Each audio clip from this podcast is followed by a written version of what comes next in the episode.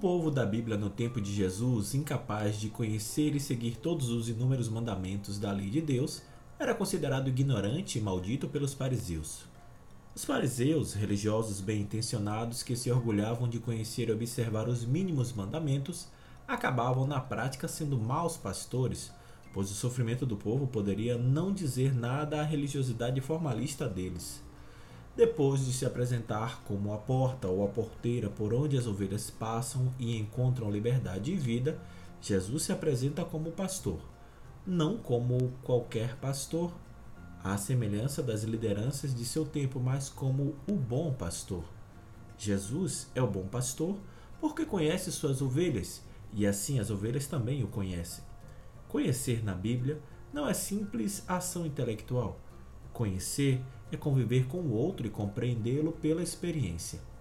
As ovelhas sabem por experiência, portanto, que o bom pastor é aquele que conduz para pastagens de vida, ao invés de prender em áridos redis de morte.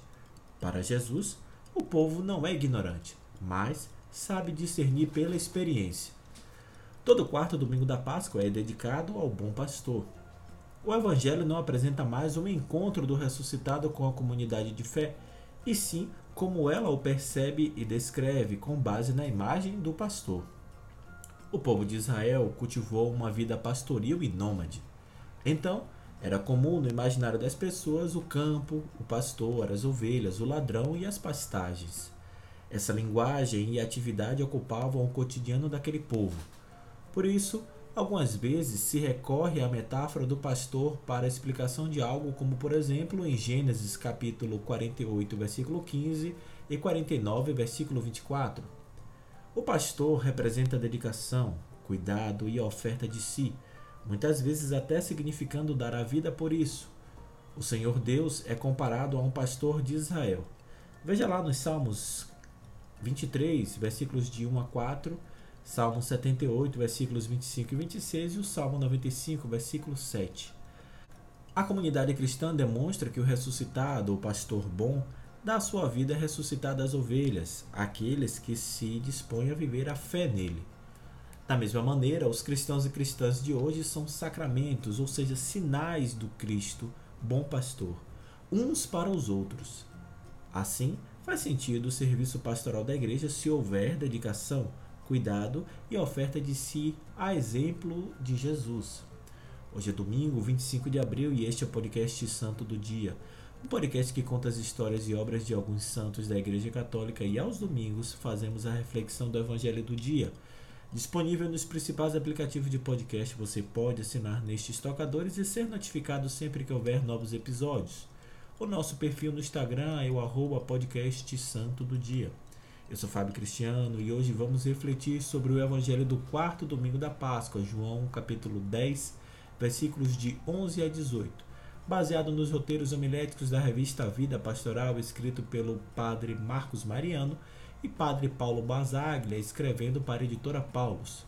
Sejam bem-vindos ao Santo do Dia.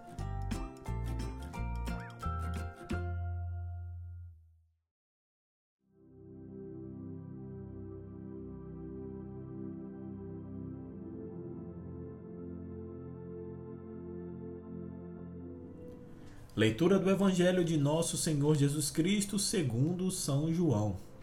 Naquele tempo disse Jesus: Eu sou o bom pastor.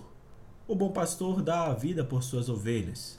O mercenário que não é pastor e não é o dono das ovelhas, vê o lobo chegar, abandona as ovelhas e foge, e o lobo as ataca e dispersa, pois ele é apenas o mercenário que não se importa com as ovelhas.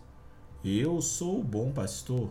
Conheço as minhas ovelhas e elas me conhecem, assim como o Pai me conhece e eu conheço o Pai.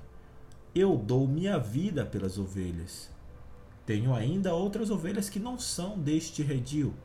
Também a elas devo conduzir. Elas escutarão a minha voz e haverá um só rebanho e um só pastor. É por isso que meu Pai me ama, porque dou a minha vida para depois recebê-la novamente. Ninguém tira a minha vida, eu a dou por mim mesmo. Tenho o poder de entregá-la e tenho o poder de recebê-la novamente.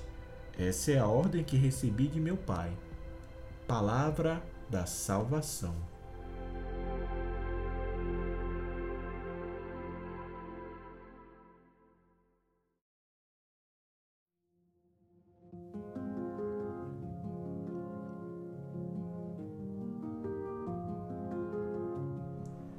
O Evangelho propõe o tema central da liturgia, o bom pastor. Na primeira parte da alegoria, João capítulo 10, versículos de 1 ao décimo, que é lido no ano A, Jesus é comparado como a porta do redil pela qual as ovelhas entram. Na segunda parte, lida hoje, Jesus é o próprio pastor em oposição aos mercenários. O evangelista apresenta Jesus como um pastor valoroso, fidedigno, belo, excelente e, portanto, bom. A tradução comumente empregada bom enfraquece o sentido amplo da palavra no original, mas vamos lá. Ao contrário, os interesseiros que cuidam apenas por dinheiro em troca não são capazes de dar a vida pelas ovelhas, pois só querem o salário da jornada de trabalho, como os maus pastores lá de Ezequiel, capítulo 34. Jesus não cuida em vista de uma remuneração. As ovelhas pertencem ao Pai e a Ele. Ele age como proprietário que nada é sem suas ovelhas. A linguagem do evangelista não se limita à comparação entre o dono do redil e o empregado. Mais do que um dono do redil, Jesus conhece as ovelhas e vice-versa. Conhecimento entendido não como operação intelectual, mas como experiência de uma presença que desabrocha em amor. Assim, Jesus conhece suas ovelhas da mesma forma como conhece o Pai e o Pai o conhece. Por isso, é capaz de dar a vida, porque ama.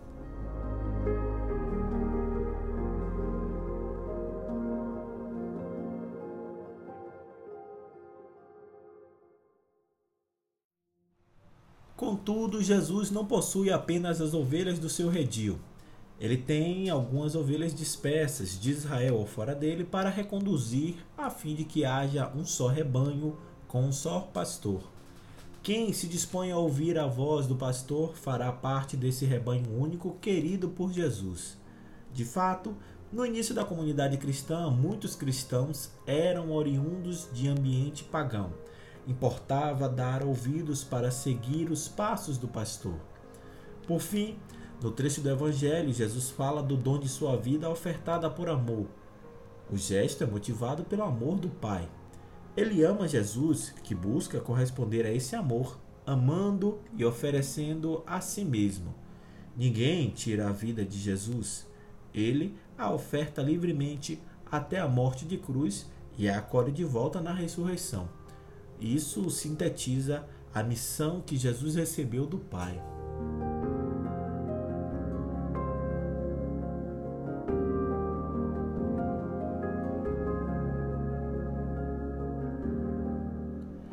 Cada liturgia é a celebração do dom da vida de Jesus para a humanidade. É Ele quem livremente se doa para nossa salvação.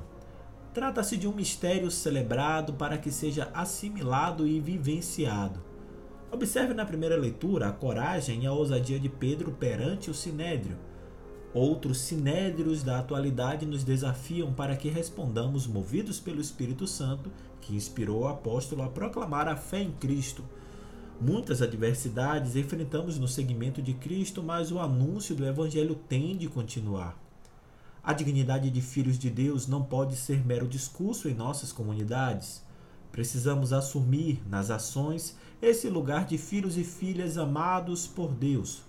Consequentemente, viver como irmãos uns dos outros na prática do amor, do perdão e da misericórdia. Recordar o bom pastor é saber-nos cuidados por Deus. Vivemos em uma sociedade que gera exaustão pelo volume de atividades, informações e velocidade. Não podemos nos esquecer do refúgio nos braços desse pastor que dá a vida por nós, um espaço onde repousamos e restauramos nossas forças. No entanto, também temos o compromisso de cuidar uns dos outros e ser sinais do bom pastor para as pessoas. Esse é o sentido de fazer pastoral. Não se trata tanto de multiplicar atividades e encher a agenda de tarefas, mas sobretudo de cuidar bem das pessoas e empenhar os meios em prol disso. Desse modo, a igreja se torna o lugar do cuidado, da fraternidade e da vivência dos filhos e filhas de Deus.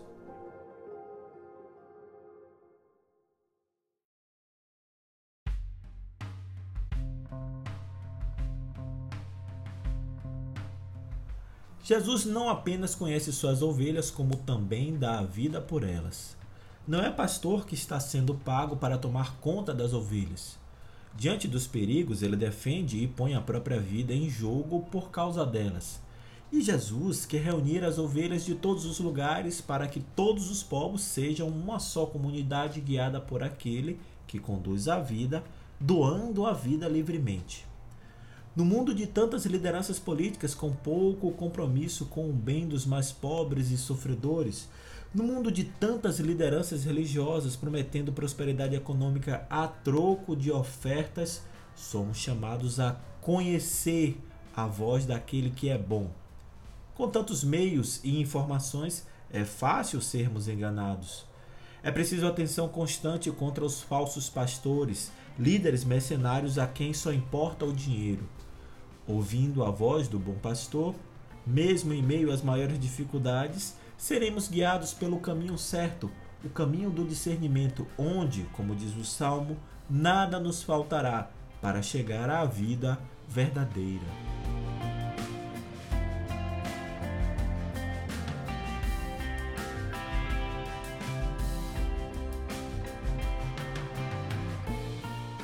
Muito obrigado pelo seu carinho, por sua audiência e por suas orações. Se você gostou dessa reflexão, encaminhe, indique e ou compartilhe com quem você acredita que gostaria de ouvir também. Desejo que todos tenham uma semana de coragem, esperança, sabedoria e saúde. Continue se cuidando e se protegendo por você e por todos os que você ama. Até o nosso próximo encontro. Cristo ressuscitou verdadeiramente.